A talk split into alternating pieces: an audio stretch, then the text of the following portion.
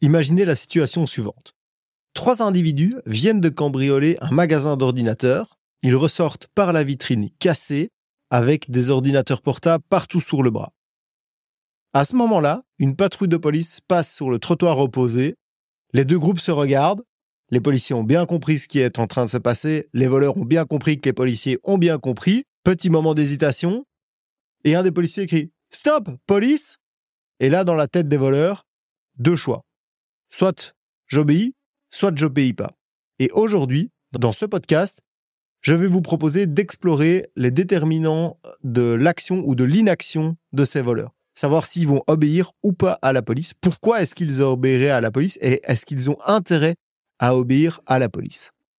Selon moi, il existe trois raisons qui pousseraient les voleurs et toute personne dans la société à obéir à la police. La première raison, c'est tout simplement parce que c'est l'attitude qui permet la vie en société et le maintien de l'état de droit.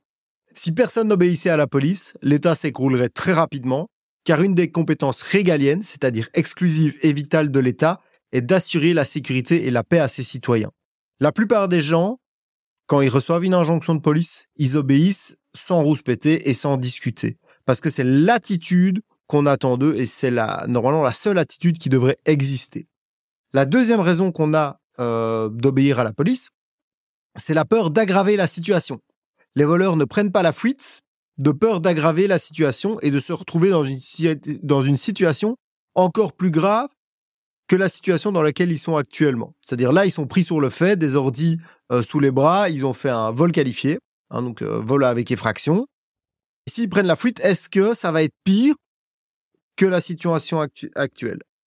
Et la dernière raison qui pousse les gens à obéir euh, à la police, c'est la peur, de la douleur et de la confrontation physique. Les voleurs ont peur de la police et de leur réaction. Ils ont peur qu'en cas de confrontation physique, ils puissent éprouver la douleur suite au coup reçu des policiers dans la bagarre. Hein. Ben voilà, euh, si vous vous laissez pas faire, euh, vous n'obéissez pas à la police, soit vous prenez la fuite, soit vous vous battez. Ben la police elle réplique. Ok, alors évidemment toujours dans une proportionnalité. Euh, si les voleurs là avec des ordinateurs ils veulent se battre, on tire pas dessus. Non, mais par contre, ils vont peut-être être gazés. Euh, ou euh, s'ils commencent à mettre des coups de poing, bah, ils vont peut-être en recevoir un ou deux, ou un coup de matraque. Donc voilà. Au moment où vous devez prendre votre décision, est-ce que j'obéis ou pas, ça rentre dans la tête des gens et ils se disent, OK, mais si je fais une confrontation, est-ce que je vais la gagner? Ça, c'est pas tout à fait sûr. Et surtout, est-ce que je vais bien m'en sortir? Si euh, je gagne la confrontation, mais que finalement j'ai perdu deux bras dans, dans l'histoire, bah, c'est peut-être mieux de tout simplement se faire arrêter et d'être lâché dans deux heures par la justice belge. Je suis un peu de mauvaise foi quand je dis deux heures, mais on n'en est pas loin. Je reviendrai plus tard dans le podcast par rapport aux trois raisons qui font que les gens obéissent à la police. Je vais d'abord partir de la situation de terrain. Que constate-t-on dans la réalité de terrain en 2023 On constate que les dernières personnes qui obéissent encore à la police sont celles qui n'ont jamais rien à se reprocher. Vous qui écoutez ce podcast, je suis persuadé que la plupart d'entre vous obéiraient s'ils étaient confrontés à des injonctions de la police. Malheureusement, ou heureusement pour vous, vous n'y serez pas confronté parce que vous faites partie des gens corrects et lors de vos rares interactions avec la police, vous êtes correct. Vous allez dire Oui, monsieur, voici ma carte d'identité et mon permis, monsieur l'agent. Oui, je m'excuse car je roulais un peu vite. Puis vous allez essayer d'inventer une excuse et vous ne prendrez pas la fuite, vous n'insulterez pas le policier et en résultat, étonnamment, vous ne serez jamais ni frappé, ni gazé, ni tiré dessus, ni quoi que ce soit d'autre. On peut essayer de vous raconter que c'est la couleur de peau qui détermine si vous allez vous faire tirer dessus ou pas, si vous allez vous faire frapper ou gazer. Mais c'est surtout votre politesse, votre correction et vos choix qui le détermineront. Étrangement, on ne voit pratiquement jamais de vidéo où un policier, sans provocation aucune, frappe une personne, l'insulte ou autre. C'est toujours après une provocation, après une tentative de fuite ou après un événement. Donc le narratif qui veut que les policiers sont juste violents et qu'ils aiment cogner sans raison, ben il a jamais été prouvé. Alors attention, ici je dis pas que c'est parce qu'on est provoqué qu'on peut euh, coller des gifles à tout va. De un, c'est pas du tout la réalité de ce qui se passe sur le terrain, et de deux, c'est pas ça que je dis. Mais ce que je dis, c'est que les rares incidents, c'est toujours après des provocations. Donc, il y a une part de responsabilité de celui qui provoque.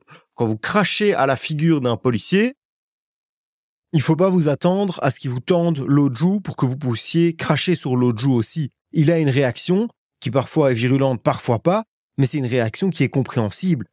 Si vous ne voulez pas de cette réaction, ne lui crachez pas à la figure. J'ai une statistique incroyable à vous partager d'ailleurs par rapport à ça, et c'est en exclusivité pour ce podcast.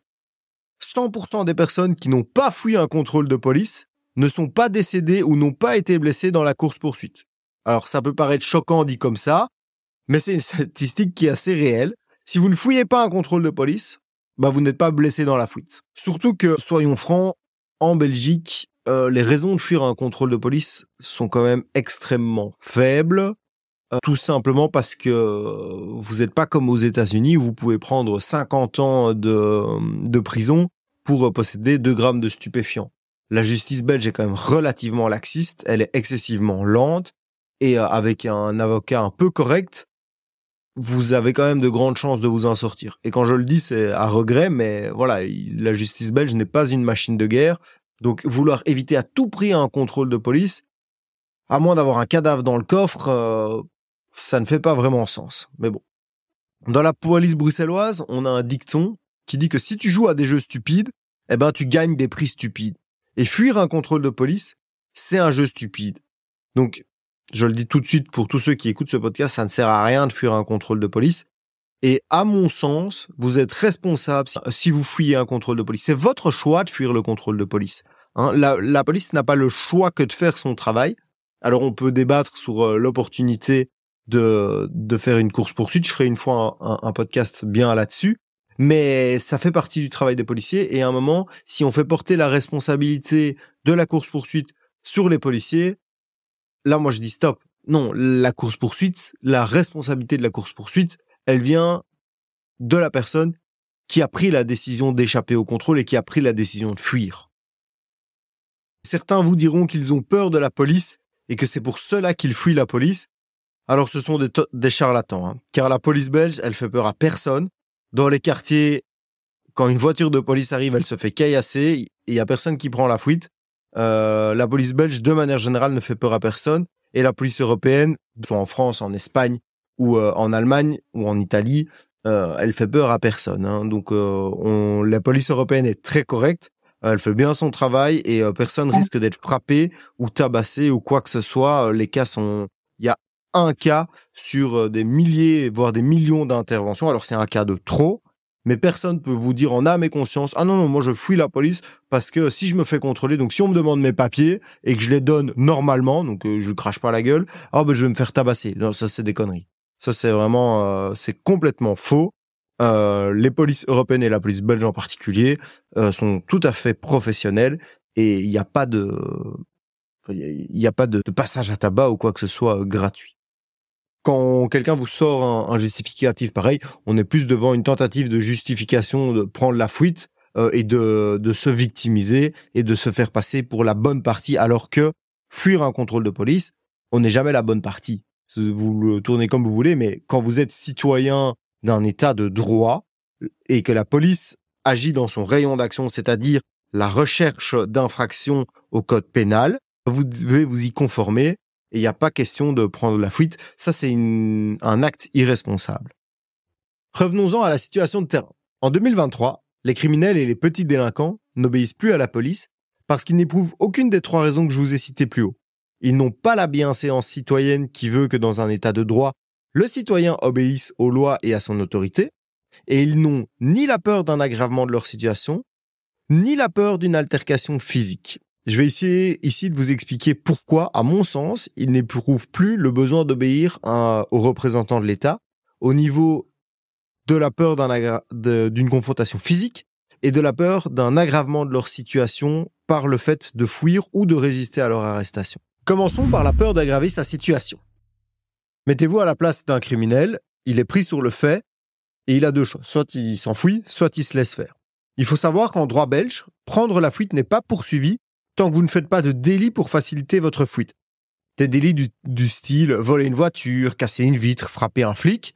Donc vous avez, en termes de droit pénal, toujours intérêt à tenter de prendre la fuite. Comprenez bien le sens de mes mots, je n'incite pas à prendre la fuite, je vous explique simplement comment pensent ceux qui n'ont pas de respect pour les lois. comme il n'y a pas de malus à prendre la fuite, bah alors ils la prennent. Pour ce qui est de lutter physiquement avec les policiers, on y reviendra un peu plus tard euh, pour la, partie euh, violence, mais il existe un fait dans le code pénal qui s'appelle la rébellion, armée ou non armée, et qui correspond en fait à ne pas se laisser arrêter. Alors, il faut savoir que lorsqu'il y a la rébellion, le parquet de Bruxelles ne poursuit pas ou pratiquement pas euh, le fait de rébellion, et cette situation et politique de poursuite est bien connue des délinquants, qui interprètent cela comme le fait que se rebeller, bah, c'est pas si grave et c'est pas vraiment problématique, vu qu'on risque pas grand chose de plus. Autre chose, les rébellions. Euh, quand vous faites un PV de rébellion, donc imaginons, bah voilà, euh, on a voulu arrêter quelqu'un, euh, il a pris la fuite, on l'a attrapé, il y a eu bagarre, et au final, bah, un, un, des collègues policiers a pris un coup de poing. Le fait de rébellion ne sera vraiment retenu par le parquet que si vous fournissez un accident de travail. Donc c'est-à-dire que le policier doit aller chez le médecin, euh, bon, a priori chez les urgences ici, pour faire constater que euh, il a une blessure. Le médecin lui fait un papier et lui dit, bah voilà, tu as euh, X jours d'incapacité de travail. Donc imaginons un jour, ce qui est que dalle, mais voilà, il lui dit, bah t'as reçu une pêche dans l'œil, tu as droit à un jour d'accident de, travail. Deux conséquences à ça, le chiffre du policier s'arrête à ce moment-là. Donc vous venez de commencer votre shift, il y a une rébellion. Si vous voulez euh, que le, PV de rébellion ait un impact au niveau du parquet de Bruxelles et que le, délinquant qui vous a mis une patate euh, soit poursuivi, il faut aller chez le médecin. Le médecin va vous mettre out direct. Parce que s'il vous met une incapacité de travail, eh ben vous ne pouvez tout simplement pas continuer votre, votre journée de travail. Donc, c'est quand même déjà, euh, pour un policier, c'est quand même déjà très énervant et très frustrant. Parce que son collègue, évidemment, lui, ne bah, peut pas patrouiller tout seul. On perd une équipe sur le terrain c'est pas forcément bien vu en, interne. Donc voilà, c'est déjà un premier problème. Puis même, vous allez aux urgences, il faut savoir que les urgences, de manière générale, ne mettent pas des longues incapacités de travail pour diverses raisons, notamment ils veulent pas vous mettre un certificat de 15 jours parce qu'ils veulent que vous ayez chez votre médecin traitant pour être suivi, parce que vous n'êtes pas suivi aux urgences. Eux, ils vous voient en aigu, ils, soignent, ils vous font en sorte que vous surviviez euh, quelques jours, comme ça vous pouvez aller voir un médecin généraliste. C'est ça le but des urgences. Et ici donc, si vous avez pris un coup et que votre œil est touché, vous allez recevoir un, deux ou trois jours. Et après, vous devez aller chez l'ophtalmo et l'ophtalmo va vous mettre euh, X jours d'arrêt maladie en plus. Mais le problème, c'est que quand vous allez appeler le magistrat le jour J que vous avez reçu votre, euh, votre coup dans l'œil, ben vous allez dire, ben voilà, les urgences m'ont mis deux jours d'arrêt de travail. Le magistrat, il entend deux jours, il dit, ouais, ok, c'est rien, quoi. Et donc, en fait, comme le parquet de Bruxelles est assez laxiste, on pourrait revenir sur le pourquoi ils sont laxistes. Le magistrat va interpréter la gravité hein, de la situation par rapport au nombre de jours d'incapacité de travail. Donc quand les urgences vous mettent seulement deux jours d'incapacité de travail, pour le magistrat, c'est pas grave. Donc sa décision de poursuivre la personne qui vous a mis hein, la patate va dépendre de ces deux jours. Donc en fait, comme les urgences euh, font volontairement en sorte de mettre moins de jours que la gravité normale de la blessure pour leurs raisons qui leur est propre. C'est pas du tout une critique par rapport aux urgences. Évidemment, au niveau judiciaire, les poursuites dépendent de ce nombre de jours. Et c'est vrai aussi pour les victimes. Donc, quand une victime se présente aux urgences, elle a été agressée ou quoi, euh, les urgences vont faire un constat, ils vont mettre le nombre de jours, et c'est ce nombre de jours-là qui va être utilisé en justice pour euh, déterminer la gravité de l'attaque. Et donc ici, on se retrouve devant un phénomène où euh, la justice prend en compte un nombre de jours qui est volontairement trop petit euh, pour déterminer la gravité d'une situation. Et donc, en fait, la justice tire toujours trop bas, quoi. Deux jours, euh, je suis même pas sûr qu'ils mettent le, le gars qui vous a frappé à disposition, quoi.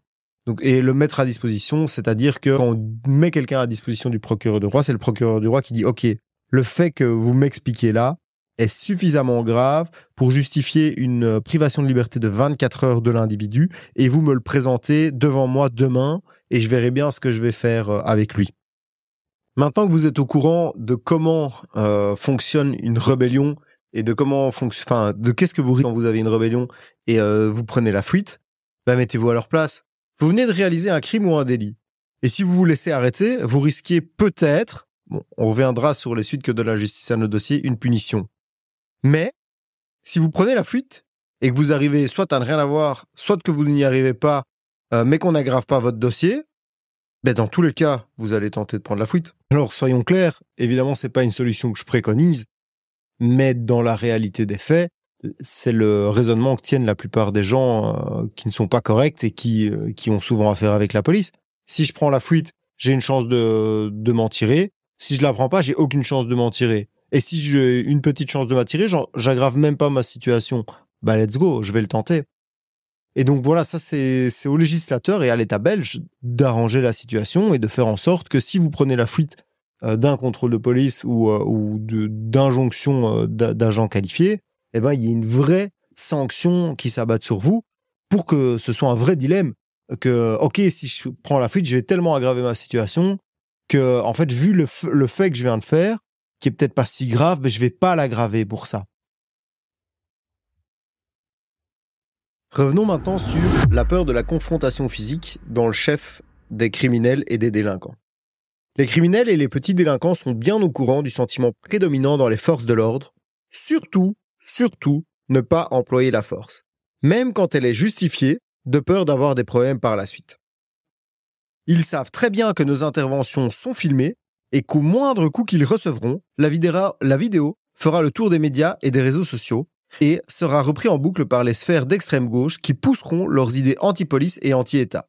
Peu importe, c'est évidemment qu'une seconde avant de recevoir un coup de poing, ils en donnent un eux-mêmes. L'important, c'est que la police est violente, raciste, sexiste et avide de sang, et de pouvoir avancer ce narratif-là par des vidéos.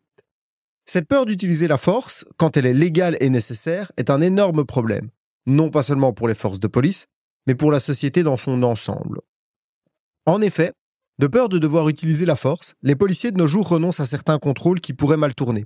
Ils évitent les quartiers sensibles, alors que c'est précisément là qu'ils devraient être. Mais pouvez-vous les blâmer? S'ils font leur boulot et qu'ils doivent utiliser la force légale, ils risquent d'être blâmés, traînés dans la boue, dans les médias et auprès de leur famille.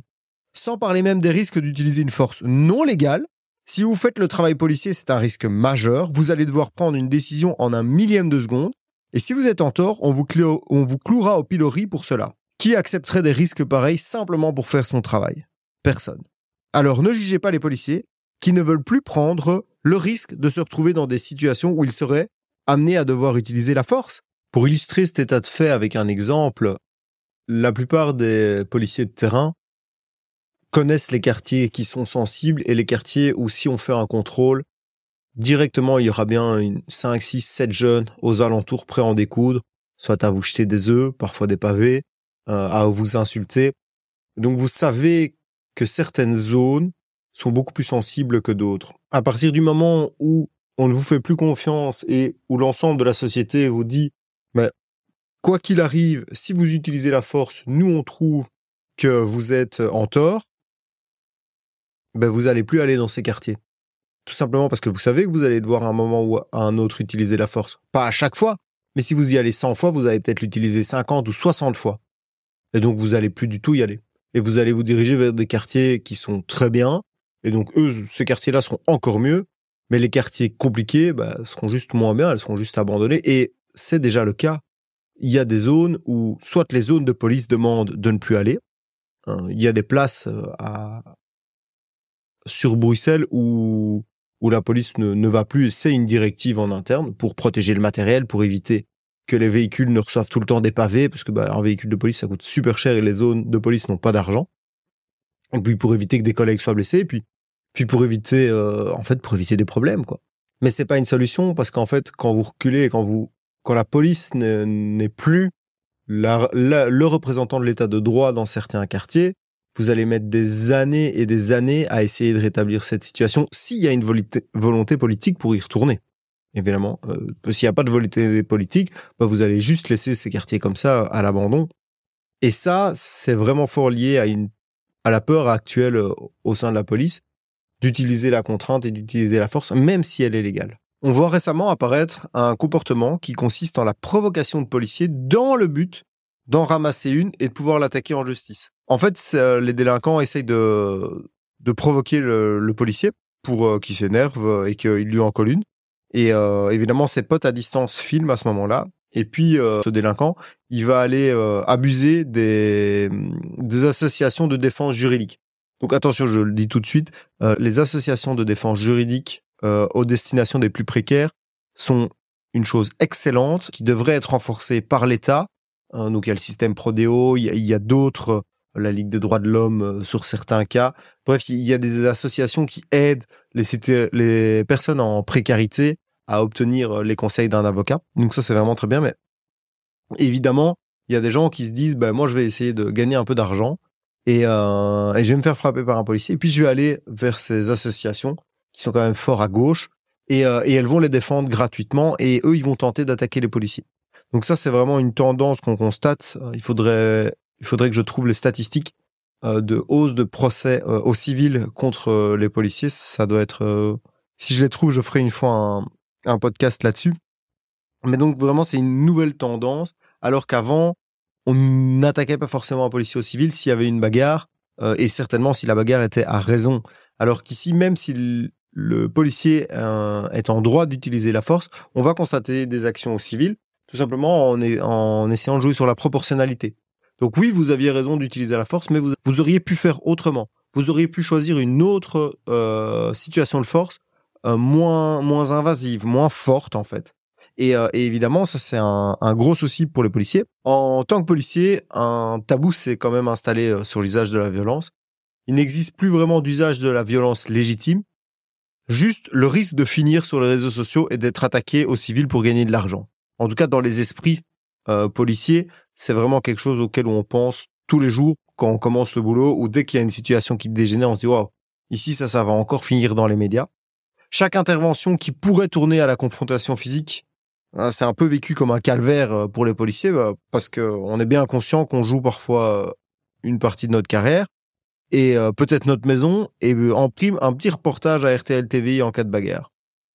Alors l'influence de cette situation, elle est double. D'un côté, le criminel a tout intérêt à provoquer une bagarre. Et le policier, lui, il se pose la question suivante, bah, est-ce que ça vaut vraiment la peine, en fait, de faire ce travail? Je risque ma carrière, des ennuis disciplinaires, et, euh, énormément de travail administratif pour traiter le dossier, ou alors je m'interpose pas trop, bah au pire il prend la fuite et j'ai finalement beaucoup moins de problèmes.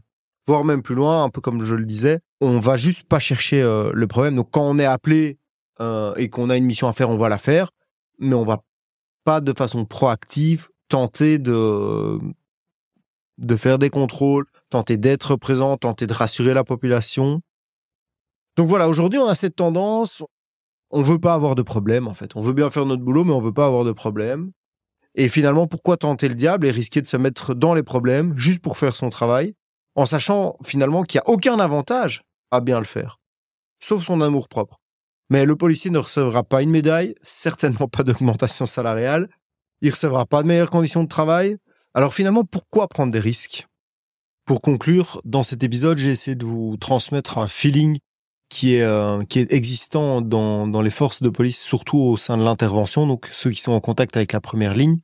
Euh, et le but c'est pas de de dramatiser une situation qui est déjà un peu dramatique, mais c'est simplement de de souligner quelque chose qui existe et de se dire que bah voilà, il faut se réveiller, il faut qu'on trouve des solutions à cet état de fait parce que ça va aller de pire en pire. On peut pas laisser la situation comme ça. C'est une volonté qui doit venir euh, du politique, mais aussi de la société, des médias euh, à l'heure actuelle, le faire un travail de police de qualité est devenu très très très très compliqué. On n'est pas euh, remercié si on le fait et que du contraire, on risque plus de sanctions euh, à tenter de faire notre travail de policier à 100% que, que d'autres choses. Et les effets pervers de cette euh, situation de fait sont multiples on, a du mal à engager des nouveaux policiers, bah forcément, vu qu'on est lanché sur place publique et que le mal-être de la profession transpire dans les médias ou par les collègues qui en parlent, moi aujourd'hui, je conseillerais pas forcément à un jeune motivé de s'engager à la police. Euh, et ça me fait mal au cœur de le dire parce que c'est un super métier, mais voilà, je lui assurerai pas un cadre de travail et, euh, et un bien-être euh, professionnel et privé de qualité. Donc, je suis pas sûr que je l'encouragerais euh, dans cette voie-là, ou en tout cas euh, dans certaines zones de police bien spécifiques et pas, pas dans d'autres zones. Un autre effet pervers de la situation, c'est que la qualité générale des services de police belge diminue du simple fait de la démotivation. Quelqu'un qui est motivé à faire son travail est en règle générale plus, plus compétent et plus qualitatif que quelqu'un qui n'est plus motivé.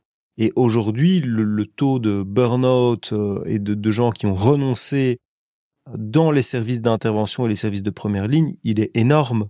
On s'en rend peut-être pas compte et, euh, la police ne fera jamais d'enquête à ce niveau-là, mais il y en a beaucoup de collègues ont renoncé pour se protéger de, toute cette situation. J'espère que cet épisode a pu vous aider à y voir plus clair euh, sur le pourquoi on voyait énormément de personnes prendre la fuite d'un contrôle de police euh, et sur le, le, fait de pouvoir prendre du recul par rapport à qui est responsable quand quelqu'un prend la fuite euh, d'un contrôle de police. Est-ce que c'est la police?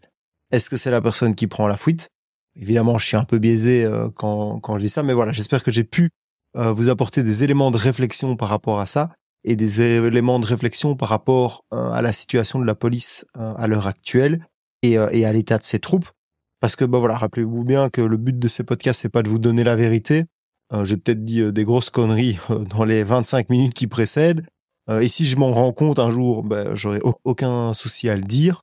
Mais, mais voilà, le but, c'est vraiment de stimuler une réflexion et de vous donner un, autre point de vue et, et des éléments peut-être un peu plus pertinents qui sont moins mis en avant euh, par les médias pour comprendre cette situation euh, qui, qui est très compliquée et qui devra un jour ou l'autre être, euh, être résolue parce que parce qu'on va droit dans le mur.